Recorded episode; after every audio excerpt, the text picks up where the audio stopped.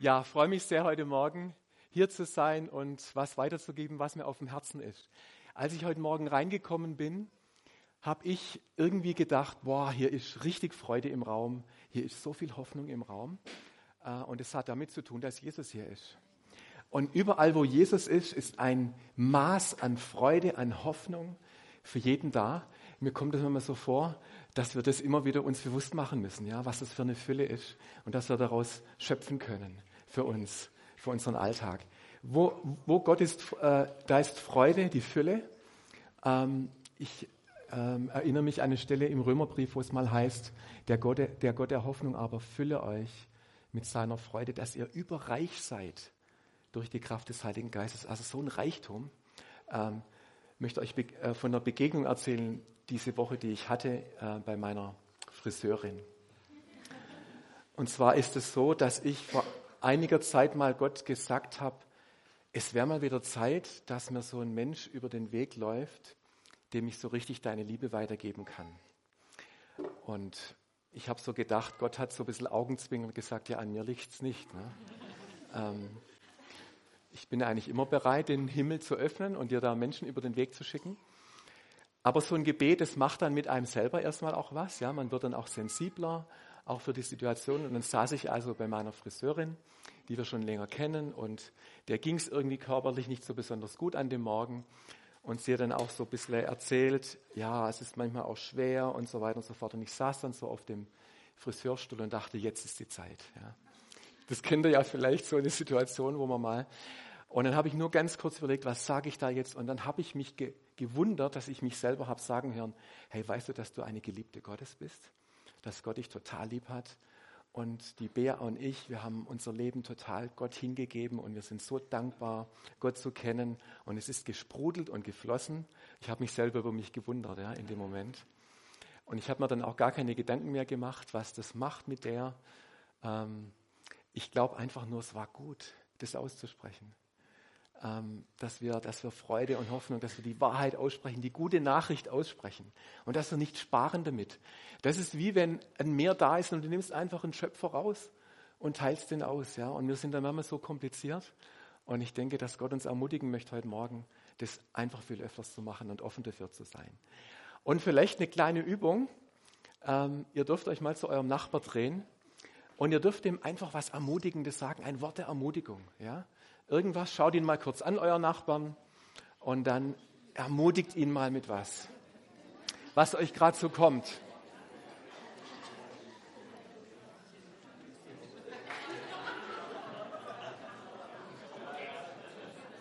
Und wenn ihr keine Nachbarn habt, dann sucht euch einen.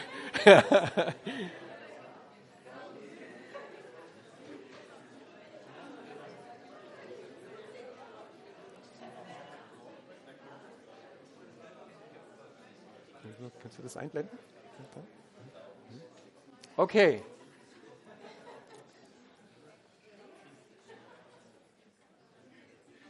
Ich hoffe, dass ihr heute Morgen ganz viel Ermutigung mit nach Hause nehmt. Der Titel meiner Predigt heute heißt, was wir von Maria und Josef lernen können.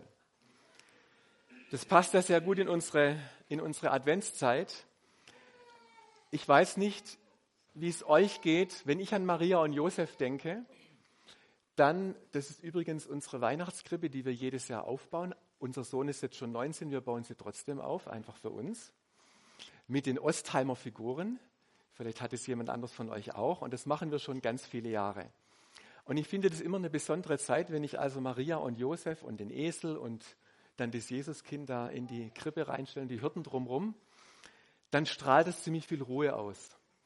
Also Maria und Josef, die stehen da drin und die machen eigentlich bis Heilige Drei Könige nichts. Die stehen da drin, so andächtig und die beten an. Also Micha Kleiner war unser Sohn, da haben wir das so gemacht, dass die dann immer in der Adventszeit gewandert sind durchs Wohnzimmer. Also wir haben die dann quasi von einer Ecke vom Wohnzimmer dann wandern lassen, bis sie dann am Heiligabend quasi in den Stall gestellt worden sind und abends dann das Jesuskind noch dazu kam. Genau, das traute hochheilige Paar. Das ist dann schon auch eine Verklärung manchmal bei uns. Ja? Also die sind dann immer so andächtig im Stall. Aber heute Morgen möchte ich mit euch mal die Frage stellen, was haben die beiden eigentlich Was waren das für Menschen? Was haben die durchgemacht in der Zeit? Für was haben die sich geöffnet? Für das Wirken Gottes? Weil das total spannend ist, wenn wir mal auf diese Bibelstellen schauen. Und das Schöne ist, dass wir, wenn wir jetzt zwei Bibeltexte anschauen, den einen im Lukas-Evangelium, der das Ganze aus der Sicht von Maria erzählt, und die, der zweite Text im Matthäus-Evangelium erzählt das Ganze aus der Sicht von Josef, was da geschehen ist. Und ich fange an mit dem Text von der Maria. Im Lukas 1, da heißt es, es heißt, also der Engel Gabriel kam nach Nazareth zu einer Jungfrau mit Namen Maria, die verlobt war mit Josef, einem Mann aus dem Hause Davids. Und jetzt kommt der Text. Und er, der Engel Gabriel, kam zu ihr hinein und sprach, sei gegrüßt, Begnadete, der Herr ist mit dir. Sie aber wurde bestürzt über das Wort und überlegte, was für ein Gruß dies sei. Und der Engel sprach zu ihr, fürchte dich nicht, Maria, denn du hast Gnade bei Gott gefunden. Und siehe, du wirst schwanger werden und einen Sohn gebären und du sollst seinen Namen Jesus nennen. Dieser wird groß sein und Sohn des Höchsten genannt werden und der Herr Gott wird ihm den Thron seines Vaters David geben und er wird über das Haus Jakobs herrschen in Ewigkeit und seines Königtums wird kein Ende sein. Maria aber sprach zu dem Engel, wie wird dies zugehen, da ich von keinem Mann weiß? Eine gute Frage. Ne? Und der Engel antwortete und sprach zu ihr, der Heilige Geist wird, dich, wird über dich kommen und Kraft des Höchsten äh, wird dich überschatten. Darum wird auch das Heilige, das geboren werden wird, Sohn Gottes genannt werden. Und jetzt kommt der Vers, ein richtiger Schlüsselvers. Maria aber sprach, siehe, ich bin die Magd, der Dienerin des Herrn. Es geschehe mir nach deinem Wort. Wow, was für eine Aussage. Als ich diese Stelle nochmal durchgelesen habe, gestern, und darüber meditiert habe, da habe ich gedacht, eigentlich schon verrückt. Da kommt so ein Engel zu Maria und ihr kennt alle Käse de Kort, wahrscheinlich Kinderbibel, und da ist dann auch dieser Engel Gabriel, so richtig so Riesenengel und kleine Maria. Und dann denkst du ja erstmal, es heißt jetzt, sie war bestürzt über das Wort, was sie gehört hat, und dann macht sie sich noch Gedanken über dieses Wort. Denke, hat die da Zeit zum Nachdenken gehabt, was der gesagt hat? Ich wäre da in Ohnmacht gefallen, wenn ich den Engel nur gesehen hätte. Aber sie überlegt sich, was dieses Wort war. Also das heißt, sie hat sich tatsächlich Gedanken gemacht, was hat der Engel mir gesagt? Schon überlegt, ähm, keine Ahnung, war das möglicherweise gar kein so ein riesen furchteinflößender Engel, wie wir es immer denken. Es ging nicht um den Engel, und welche Erscheinung der hatte. Es ging um das Wort, das er gesagt hat. Und ich glaube, das ist auch wichtig, weil Engel ja Boten sind, dass es in diesem Fall um das Wort ging. Und wir hören ja von Maria, sie hat gesagt, mir geschehe nach deinem Wort. Lassen wir das mal kurz stehen, wie die Maria darauf reagiert hat. Jetzt kommen wir zu Matthäus. Und da werden wir jetzt, schwenken wir mal zum Josef rüber. Und bevor wir diese Verse lesen, wie der Josef das erlebt hat, da werden wir gleich auch von einem Engel hören. Schauen wir mal, wie das Matthäusevangelium beginnt. Es beginnt nämlich mit dem Stammbaum von Jesus Christus. Und ich denke, das ist mal ganz interessant für uns, dass wir uns mal bewusst machen, weil wir vielleicht manchmal über solche Stammbäume und ähm, auch mal drüber weglesen, wie faszinierend das ist, dass Josef, der Mann der Maria, ein direkter Nachfahre war von Abraham und von David. Wenn ihr also da vorne auf die Folie schaut, dann seht ihr hier, dass wir Abraham haben und dass es 14 Generationen zwischen Abraham, also direkte Nachfahren waren, bis dann David, König David kam. Ein paar bekannte Namen vielleicht. Boas, der Ehemann von Ruth, ist da mit drin, also in, dieser, in diesen ersten 14 Generationen. Dann haben wir von König David, haben wir 14 Generationen bis zur Wegführung ins Exil nach Babylon.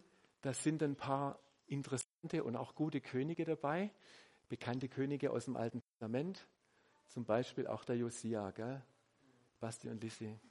Ähm, gut, ein guter König, guter Name.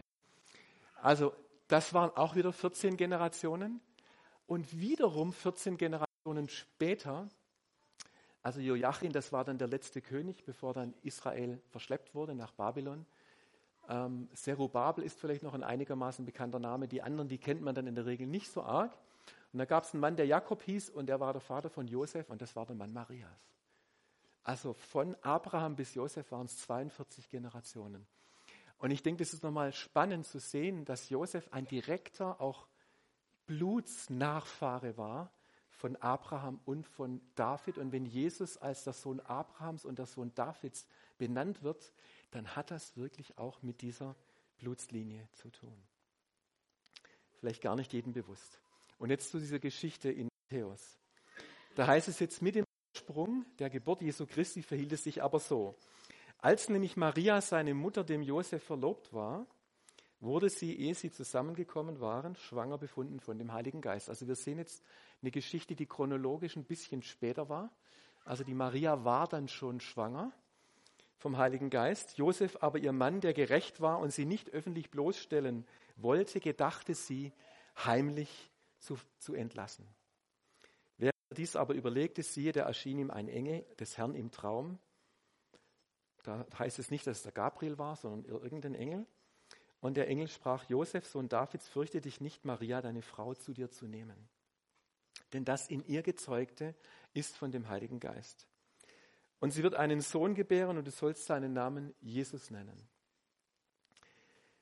Denn er wird sein Volk retten von seinen Sünden. Dies alles geschah aber, damit erfüllt würde, was von dem Herrn geredet ist durch den Propheten, der spricht, Sie, die Jungfrau, wird schwanger werden und einen Sohn gebären und sie werden seinen Namen Emmanuel nennen, was übersetzt ist Gott mit uns. Josef aber vom Schlaf erwacht, wie, tat, wie ihm der Engel des Herrn befohlen hatte und nahm seine Frau zu sich und erkannte sie nicht, bis sie einen Sohn geboren hatte und er nannte seinen Namen Jesus. Ich finde das enorm, wenn wir uns mal als Männer in den Josef reinversetzen. Ich spreche mal nur mit den Männern. Ich spreche also auch mal mit mir. Da hast du eine Verlobte und da wird die schwanger. Und so was Jungfrauengeburt gab es da noch nicht bis zu dem Zeitpunkt. Also er konnte auf nichts zurückgreifen, so geschichtlich oder gab es mal irgendwann schon mal und könnte ja auch sein. Es gab es einfach noch nicht. Es gab überhaupt keine Vorstellung, dass sowas passieren könnte dass da jemand schwanger wird und dass es jetzt nichts mit irgendeinem Mann zu tun hat, der hier auf der Erde lebt. Ist es nicht umso höher einzuschätzen von Josef, dass er ähm, Maria nicht bloßgestellt hat? Zum einen muss man sehen, eine Verlobung, ähm, ich weiß nicht, wer sich von euch, die ihr Ehepaare seid, verlobt hat, bevor ihr geheiratet habt. Also Bea und ich, wir waren etwa ein Jahr verlobt, bevor wir geheiratet haben. In Israel war eine Verlobung eigentlich noch was Verbindlicheres als in unserer Kultur. Eine Verlobung war eigentlich schon eine, eine klare Verbindung. Es fehlte nur noch die sogenannte Heimholung der Braut. Das war das Einzige, was dann bei der Hochzeit noch vollzogen wurde. Aber die Verlobung war eigentlich schon fast eine Ehe, kann man sagen, eine Eheschließung. Der Brautpreis war bereits bezahlt. Also das war schon etwas Vollzogenes. Und der Josef, der hat diese Größe bewiesen er wollte die Maria nicht bloßstellen, er wollte sie heimlich entlassen. Und bevor er das gemacht hat, es war so ähnlich wie beim Abraham, bevor er dazu gestochen hat und den Isaak umbringen wollte und der Engel auch gesagt hat, halt, wart mal, mach das nicht, hat der Engel dann zu Josef gesagt, Josef, nimm Maria zur Frau. Ähm, und dieses Wort, und das finde ich so begeistert an Josef, der hat es einfach gemacht. Ja, der war diesem Wort gehorsam und er hat ähm, auf dieses Wort reagiert und hat es dann tatsächlich geschafft, Maria nicht zu berühren, bis Jesus geboren war. Und das finde ich bei Maria und, und bei Josef so stark und das finde ich so vorbildlich bei ihnen, dass sie auf unterschiedliche Art und Weise auf ein Wort Gottes reagiert haben. Und diese, diese zwei Arten möchte ich auch noch ein bisschen beleuchten. Maria war eher eine, die gesagt hat, mir geschehe nach deinem Wort. Ich lasse es jetzt einfach mal zu, dass es passiert. Und der Josef war einer, der gesagt hat, Gott hat zu mir gesprochen, also gehe ich diesen und jenen Schritt. Auch ganz aktiv. Und es sind im Wesentlichen drei Aspekte, die ich so herausgearbeitet habe, die einfach wichtig sind, auch für uns. Wie können wir mit einem Wort Gottes umgehen, das so das so uns anfliegt. Ich weiß nicht, wer von euch das erlebt, dass da mal so ein Engel Gabriel in den Raum kommt. Muss ja nicht ein Engel sein. Ich habe ja vorher schon gesagt, es geht um das Wort, es geht um die Botschaft. Und ich glaube, das Erste ist, dass wir einfach aufnahmefähig und empfangsbereit sind für das Wort. Dass wir das Wort aufnehmen können. Maria und Josef, die waren das. Anscheinend, die waren empfangsbereit. Ähm, ich finde es eine wunderbare Geschichte vom kleinen Samuel. Ihr erinnert euch, wo der klein war und lernen musste, die Stimme Gottes zu hören. Und dann war das ja so, dass er eine Stimme gehört hat. Und er konnte damit aber nichts anfangen. Dann lief er zum Eli und hat gesagt, hey, was soll ich machen? Da ruft mich irgendjemand. Und er sagt Eli einfach nur, sag einfach, rede, denn dein Knecht hört. Und der Samuel lernte als Kind, was es bedeutet, ähm, sich für das Reden Gottes zu öffnen. Und ich bin der Meinung, dass viele Kinder total gut darin sind, Gottes Stimme zu hören. Glaubt ihr das auch? Manchmal hören die das leichter als wir, wenn wir mal kompliziert sind in unserem Denken. Aber ich glaube, dass Gott ganz einfach redet. Und manchmal ist es eine Voraussetzung, dass wir eine Offenheit haben, auch in unserem Alltag, auf, auf Gottes Stimme zu hören und dem auch Raum zu geben. Vielleicht sind wir manchmal zu beschäftigt dazu oder wir fürchten uns vielleicht, oh, wenn ich jetzt Gott wirklich zuhöre, dann sagt er vielleicht was, was ich gar nicht will. Das kann ja auch sein. Aber ich finde es wichtig, dass wir erstmal diese Herzenshaltung haben und offen sind für dieses Reden Gottes. Ihr kennt das Gleichnis mit diesem vierfachen Ackerfeld, wo dann der, der Sämann das Wort sät und manches fällt auf den Weg. Das ist so ein bisschen ein Vergleich von einem harten Herzen. Dann manches, da picken die Vögel das gleich weg. Bei manchen wachsen die Dornen drüber. Und im Gleichnis heißt es, so wie das sein soll, soll das Wort auf einen guten Ackerboden fallen. Und das ist wie so ein Herzensboden, wo das Wort dann einfach reinfallen kann und wachsen kann. Das ist mal so das Erste auf was es ankommt. Also diese Empfangsbereitschaft. Das Zweite, und das ist, was wir bei Maria so gesehen haben, äh, mir geschehe, wie du gesagt hast, nach deinem Wort. Und ich habe das mal genannt als aktives Geschehen lassen. Das ist etwas, was uns Männern jetzt ein bisschen schwerer fällt, weil wir immer was tun wollen. Und dieses aktive Geschehen lassen, da könnte man sagen, das ist ein bisschen, ich habe jetzt ganz bewusst auch aktiv gesagt, das klingt so ein bisschen passiv, habe ich da gar keinen Einfluss. Macht da Gott irgendwas und ich kann gar nichts dazu beitragen? Nein, so ist es nicht gemeint. Es geht darum, dass etwas geschieht und ich helfe, dass es geschehen kann durch mich hindurch. Und das ist was ganz Aktives. Es hat mit Glauben zu tun, das hat mit Vertrauen zu tun, das hat damit zu tun, dass ich mich Gott auch zur Verfügung stelle. Und ich habe gerade gesagt, der Josef hat genau das gemacht. Er hat aktiv im Prinzip gewartet, bis Maria schwanger wird und bis Jesus geboren war, bevor er dann, die Maria, die hatten ja dann noch weitere Kinder, bevor er dann äh, weitere Kinder gezeigt hat. Und das hat er ausgehalten. Eine schöne Geschichte habe ich jetzt für euch, wie ich meine Frau kennengelernt habe. Ich habe das alles mit ihr abgesprochen vorher, dass ich das erzähle. Vielleicht habe ich schon mal erzählt hier, dass ich Bea bei einer Jüngerschaftsschule bei Jugend mit einer Mission kennengelernt habe. Und wir haben uns überhaupt noch nicht getan, äh, gekannt. Ich wusste nur, sie kommt aus dem Badischen, ich bin Schwabe. Sie hat am 12. Sie hat am 12. Februar Geburtstag, ich am 13., also spannend irgendwie. Ne? Ähm, und nach fünf bis sechs Wochen während dieser Jüngerschaftsschule haben wir uns unabhängig voneinander ineinander irgendwie verguckt. Ja? Da, da sind so Gefühle entstanden. Und ich wusste schon, hm, eine Jüngerschaftsschule, die wollen das ja nicht, dass man da Beziehungen lebt und so weiter. Und dann habe ich gedacht, okay, jetzt haben wir so einen Einsatz irgendwo in Deutschland, zehn Tage, jetzt fahren wir da mal weg. Und die Bea war irgendwo und ich. Und habe gesagt, Herr, nimm meine Gefühle weg und ich will das nicht. Und wenn ich die Bea wieder sehe, dann ist alles weg und dann bin ich ganz cool. Und ich werde nie vergessen, wir kamen zurück wieder zur Jüngerschaftsschule. Bea kommt rein, Amos Pfeil trifft mich total. haut mich, haut mich in den Boden. Und ich dachte, was, was mache ich jetzt? Und dann begann tatsächlich eine romantische Geschichte. Irgendwann haben wir uns auf dem Spaziergang das dann mal so ein bisschen angedeutet, dass da was ist und so weiter. Und wir haben uns dann begonnen, heimlich in einem Gebetskämmerchen zu treffen. Aber nur einmal. genau. Dann sind wir zu unseren Leitern gegangen und haben gesagt, ähm, so sieht's aus. So sieht's aus. Bea ging zu ihrer Leiterin, ich ging zu meinem Leiter, wo wir auch Vertrauen hatten und einfach gesagt, wir haben da Gefühle, was machen wir? Und da war erstmal eine freudige Anteilnahme, aber, aber, es geht nicht. Da geht gar nichts. Ihr trefft euch nicht, ihr lauft nicht miteinander spazieren, ihr lebt diese Beziehung nicht. Okay? Und wir hatten noch vier, vier Monate vor uns. Das heißt, es begann jetzt eine Herausforderung, wo wir eigentlich herausgefordert waren, aktiv aufeinander zu warten. Und ich möchte euch, um das gleich vorwegzunehmen, zu sagen, je mehr, je mehr wir aufeinander gewartet haben, desto größer ist der Segen geworden, den wir von Gott empfangen haben. Das heißt, in dem Moment, wo wir uns entschlossen haben, wir machen das, wir sind gehorsam, wir leben diese Beziehung nicht, wir halten diese Spannung aus, das war wirklich schwer, es war nicht einfach, aber wir haben uns entschlossen, wir machen das. Und die Liebe ist immer tiefer geworden, ähm, und es war einfach eine der besten Erfahrungen, die ich in meinem ganzen Leben je, je gemacht habe.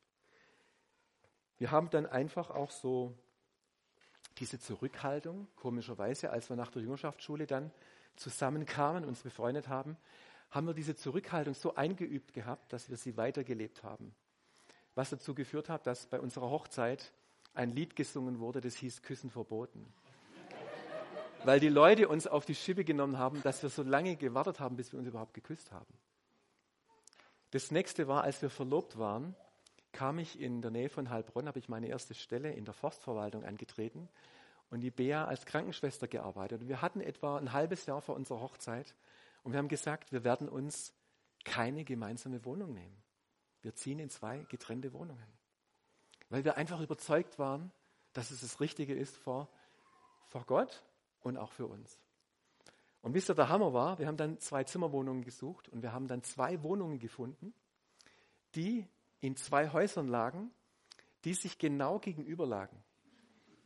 Das heißt, da gab es zwei Straßen und ich habe in dem einen Dachgeschoss eines Hauses gewohnt, die Bea in dem anderen.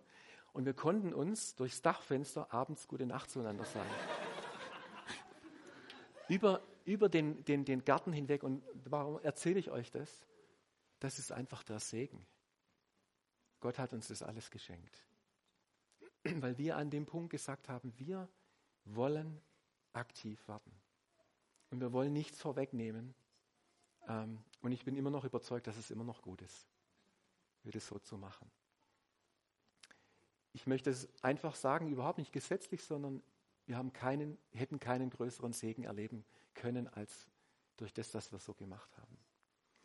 Und ich glaube, das ist, das ist das Spannende, weil man in solchen Phasen, wo man eigentlich was will, und ich glaube, das ist ja genau so ein Beispiel, da will man eigentlich schon, ähm, und dann bewahrt man so ein, so ein Wort Gottes und hält die Spannung aufrecht und merkt, wie jetzt Gott dran ist, ja, und wie er jetzt Segen gibt und wie er da Gutes rein, reingibt. Und ich würde mir noch viel mehr Situationen in meinem Leben wünschen, wo ich eigentlich es mehr aushalte zu warten mal auf was, bis Gott was macht. Und bis nicht ich immer, ich bin auch so ein Schneller manchmal, ja. Kennt ihr vielleicht, dann macht man es halt selber irgendwie so ein bisschen. Beim Abraham war es ja richtig heftig, ne? Der hat ja 25 Jahre warten müssen, bis Isaac kam. Und kann man ja gut verstehen, dass der irgendwann mal den, Is den Ismael gezeugt hat. Kann ich menschlich gesehen total verstehen. Aber auch da lag der Segen dann trotzdem auf Isaac. Und es ging darum, ähm, dass man wartet, bis das Wort wirklich in Erfüllung geht. Also das ist so das Zweite, dieses Geschehen lassen. Jetzt gibt es aber noch einen anderen Aspekt, den ich bei Josef sehr stark sehe. Und das ist auch, dass wir Verantwortung für das Wort übernehmen sollen, das wir empfangen haben. Also wirklich nicht passiv und ja, Gott, ich habe jetzt ein Wort irgendwie bekommen, jetzt lege ich mal meine Hände in die Arme und jetzt mach du mal und ich kann da eh nichts dazu beitragen. Nee, ich habe es ja gerade schon gesagt, aktives Warten ist das eine, aber es geht, geht auch um ganz konkrete Schritte, die wir gehen. Bei Josef sehen wir das, ähm, dass er sich zurückgehalten hat, war ein Beispiel. Wenn er das weiterlässt, diese Geschichte, es kam immer wieder der Engel, der zu Josef im Traum sprach. Er hat zum Beispiel einmal gesagt, äh, Josef, pack deine Frau und Jesus und flieh nach Ägypten, denn Herodes will das Kind umbringen. Und was macht Josef in seiner Verantwortlichkeit, in, seiner, in seinem Schutz für seine Familie? Er nimmt es sofort ernst und macht es. Und er ist so lange unten geblieben in Ägypten, der Josef, bis er wieder ein Reden Gottes bekam. Sohn, jetzt gehst du wieder zurück nach Galiläa und ich sagte sogar wohin, nämlich nach Nazareth. Und deswegen sind sie dort auch gelandet. Also das heißt, die gesamte Geschichte von Maria und Josef war eine Geschichte des Gehorsams des Wortes Gottes gegenüber. Und was mich beim Josef wirklich begeistert, ist auch, ähm, es einfach zu tun ja, und Schritte zu gehen.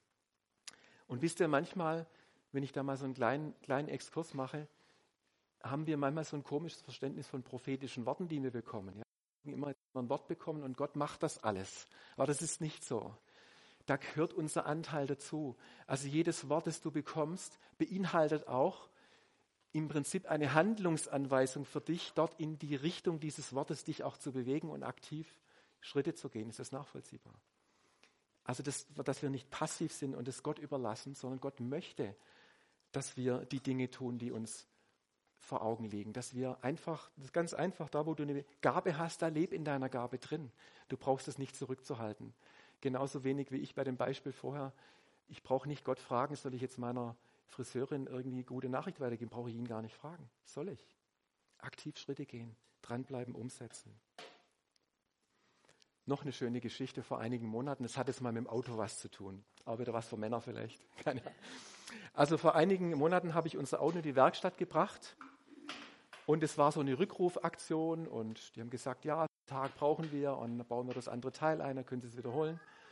Und wollen Sie einen Ersatzwagen? Habe ich gesagt, ja. Ja, haben wir für Sie so ein E-Smart. Da dachte ich, oh, boah, Elektrosmart. Herrlich. Da war ich voll begeistert, weil ich selber noch nie ein Elektroauto gefahren bin. Ich bin vielleicht zweimal mitgefahren bei jemand. So, und dann, ja, also hier ist der Schlüssel. Viel Spaß. Setze ich mich da rein, dann musst du kurz beim Smart gucken, wo überhaupt der Schlüssel reinpasst, irgendwo in der Mittelkonsole. Und dann ist es ja so, wenn du jetzt ähm, 50 Jahre kein Elektroauto gefahren bist und du drehst den Schlüssel rum, dann denkst du erstmal, da tut sich ja gar nichts. Du wartest auf dieses und es kommt halt nicht. Und dann denkst du kurz, ja, kann ja sein, aber vielleicht stimmt ja auch mit dem Auto was nicht. Und das Einzige, was du vielleicht doch hörst, ist so ein minimales Klacken von so einem Relais oder so. Und dann habe ich irgendwie gedacht, ich weiß nicht so richtig, aber da steht im Display Ready. Dann habe ich kurz überlegt, was Ready bedeutet. Ready bedeutet eigentlich bereit. Gell? Und dann habe ich gedacht, okay, wenn das Auto bereit ist, dann müsste ich eigentlich nur noch mal schauen, ob da, dass sich was tut, wenn ich aufs Gaspedal drücke. Und dann, ich sage es immer so, hat das Auto nicht begonnen zu fahren, sondern es schwebte über die Straße. Das Fahrgefühl war herrlich. Ich habe mir da zu Hause gleich mal geschaut, wie teuer sowas ist. Schauen kann man ja mal. Aber es war wirklich herrlich. Und es ist ein Beispiel dafür, wo Gott sagt, hey, ready, es ist alles bereitet, aber du musst aufs Gaspedal drücken. Jetzt bist du dran. Jetzt ist der Teil dran, den du dazu beitragen kannst. Fahren müssen wir selber, Gas geben müssen wir selber. Und ich denke, das ist auch gut so, weil Gott immer mit uns zusammenarbeiten möchte. Also das Reden Gottes ist immer eine Zusammenarbeit zwischen seinem Reden und unserem Herzen und unserer Umsetzung. Und deswegen ist es was ganzheitliches, was ihr da vorne seht, wenn so ein Wort Gottes kommt. Dann ist es manchmal eine Herausforderung zu sagen, ich, da gibt es einen Teil, wo ich einfach vertrauen muss auf das, was Gott macht, aber da gibt es auch einen Teil, wo ich aktiv sein muss und wo ich dran bin. Und ich möchte euch da im Prinzip nochmal, weil das sind so drei Dinge, wo wir oftmals drinstehen, vielleicht in allen dreien, aber manchmal ist auch einer einer dieser Bereiche besonders wichtig. Und das möchte ich euch auch gleich mitgeben, so zum Nachdenken. Wo stehst du da drin? Bist du in einer Phase, wo du sagst, ich höre gerade gar nichts? Vielleicht bin ich nicht empfangsbereit, was weiß ich, zu viel Stress und Weihnachtsstress, aber ich würde einfach gern Gott ganz bewusst sagen, hey, ich möchte offen sein für dein Reden. Ich möchte mein Herz öffnen, möchte dich da reinlassen und möchte dieses Wort hören. Das kann ja sein, dass es ein paar von euch betrifft, denen es so geht. Dann gibt es vielleicht ein paar, die sagen, ich bin so in dieser mittleren Ebene drin. Ich, hab, ich weiß schon irgendwie, in welche Richtung das geht. Aber ich glaube, ich muss jetzt auch vertrauen. Und ich muss auch meine eigenen Pläne loslassen. Äh, so eine Geschichte, wie ich euch gerade erzählt habe, und einfach Dinge geschehen lassen. Und mich mal zurücknehmen und Gott machen lassen. Ich lasse etwas los und lasse Gott machen. Das wäre so diese mittlere Ebene. Und das andere auf der rechten Seite, das wäre mehr, wenn du sagst, eigentlich, hey, da ist sowas von ready, aber es liegt irgendwie an mir, ich kriege meinen Hintern nicht hoch. Ich, es ist der Schritt einfach dran, den ich tun muss. Jetzt geht es in die Umsetzung. Und seht ihr, das sind alles so Bestandteile dessen, wie so ein Wort Gottes in Erfüllung kommen kann. Und jeder steht vielleicht an einem anderen Punkt.